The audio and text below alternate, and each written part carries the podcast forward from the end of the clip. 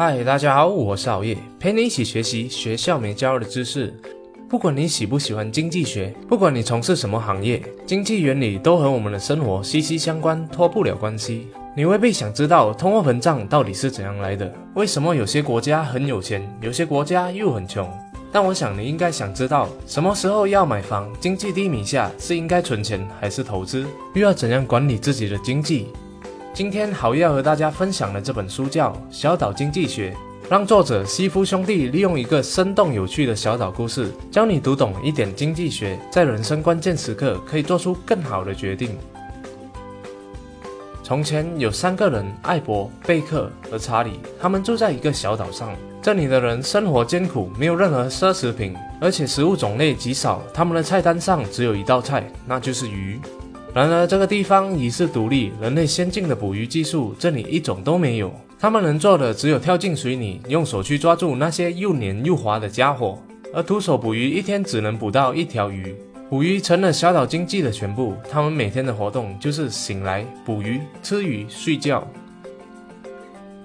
一天夜里，望着繁星点点的夜空，艾博开始思索自己人生的意义。除了捕鱼，艾博还想做点儿别的事情。他想做几件更时尚的棕榈叶衣服，他想要一个遮风挡雨的住所。当然，他还想做导演、拍戏。但他每天忙于捕鱼糊口，这些梦想又该如何成真呢？这时候，他的大脑飞快运转着，突然就想到了捕鱼器。这个物件可以很大程度扩大人所触及的范围，并且使鱼溜走的几率大大的缩小。只要一抓住鱼，就很难逃脱。有了这个新装置，他就能在短时间内捕到更多的鱼了，而那些闲置时间，他就可以用来实现他的梦想了。第二天，贝克和查理注意到艾博没有捕鱼，而是坐在沙滩上将棕榈树皮搓成绳子。贝克赶紧问道：“你在干什么呢？”艾博解释说：“我突然有个灵感，想做一个捕鱼器，这样就可以尝试捕鱼的新方法了。有了这个捕鱼器，捕鱼的时间就能缩短，再也不用挨饿了。”查理觉得自己的朋友肯定是疯了。要是你的捕鱼器不好用，就别哭着来跟我要鱼吃，我一片也不会给你的。艾博没有被查理的话吓到，仍继续在织网。到这一天结束时，艾博终于创造出自己的渔网。既由自我牺牲，他创造了资本。在这个简单的任务中，艾博向我们展示了一个提高生活水平的经济原则，那就是消费不足，敢于冒险。消费不足，为了织网，艾博就不能去捕鱼。他必须放弃当天的所得，放弃那条本来可以捕到、吃到的鱼。他这样做不是因为他不需要这条鱼，他是非常爱吃鱼的。而且那天没有捕到鱼的话，他就会饿肚子。他对鱼的需求和他的两个朋友没有什么不同，但他选择了暂时延迟消费，是为了将来消费更多的产品，捕获更多的鱼。冒险，除了消费不足，艾博还需要冒险，因为他不知道自己做的捕鱼器到底好不好用。自己花费了一天的时间，饿着肚子辛苦劳动，却不知道这个东西究竟能不能补偿所失。最后的结果很可能只剩一把绳子和一个饿扁的胃。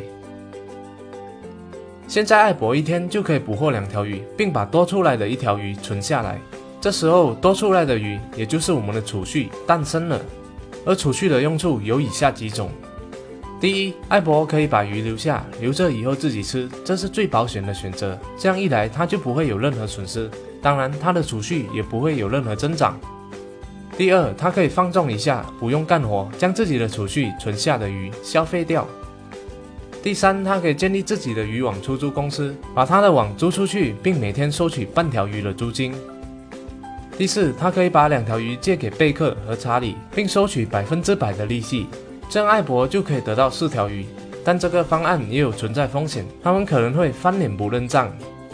简单来说，他可以把储蓄存下来，他可以把储蓄消费掉，他可以把储蓄借出去，他可以用储蓄投资，他也可以尝试将上述四种方法结合起来。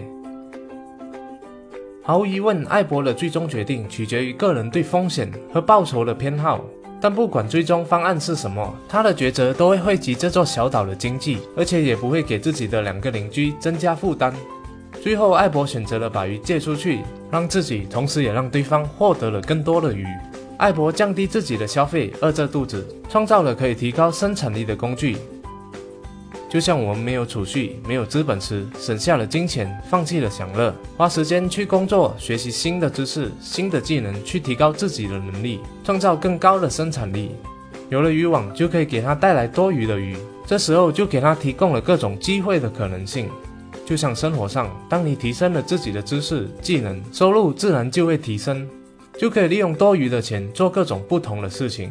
你可以把它消费掉，借出去，存下来应急，或是像艾博一样拿来投资，换取更多的鱼。追求更多是人类的本性，不管已经拥有什么，我们总是想要更多。也许不是想要更多的东西，而是更多的时间、更多的乐趣、更多的选择。所有的这些需求都需要提高生产力来创造资本。而你呢？你又是怎样利用你的时间、你的储蓄呢？这一切都值得我们深思。好了，这就是今天好友和大家分享小岛经济学的几个重点，希望可以给你带来启发。小岛经济学以寓言的形式讲述了一个发生在一个小岛上的经济起步到繁荣再到衰退的故事。从岛上最初只有三个人到一个国家的建立，通过一连串的故事，让我们知道这些在我们日常生活中息息相关的经济学问题和现象。上了大学三年枯燥的经济课，还不如一本有趣的小岛经济学。这本书九岁到九十岁都能读懂。它没有图表，没有枯燥的数学公式，没有烦人的理论，而是以好玩的故事和生动的插画，利用一个小岛的经济发展，开启智慧之门，是一本别具一格、引人入胜的经济学著作。谢谢大家的观赏。如果你喜欢好月的影片的话，就请你订阅好月的频道，点赞和分享，启发更多的人。如果不喜欢的话，那我再想想看怎样吧。哦，对了，别忘了点击下方的小铃铛，以在影片更新时第一时间获取通知哦。我们下一集再见。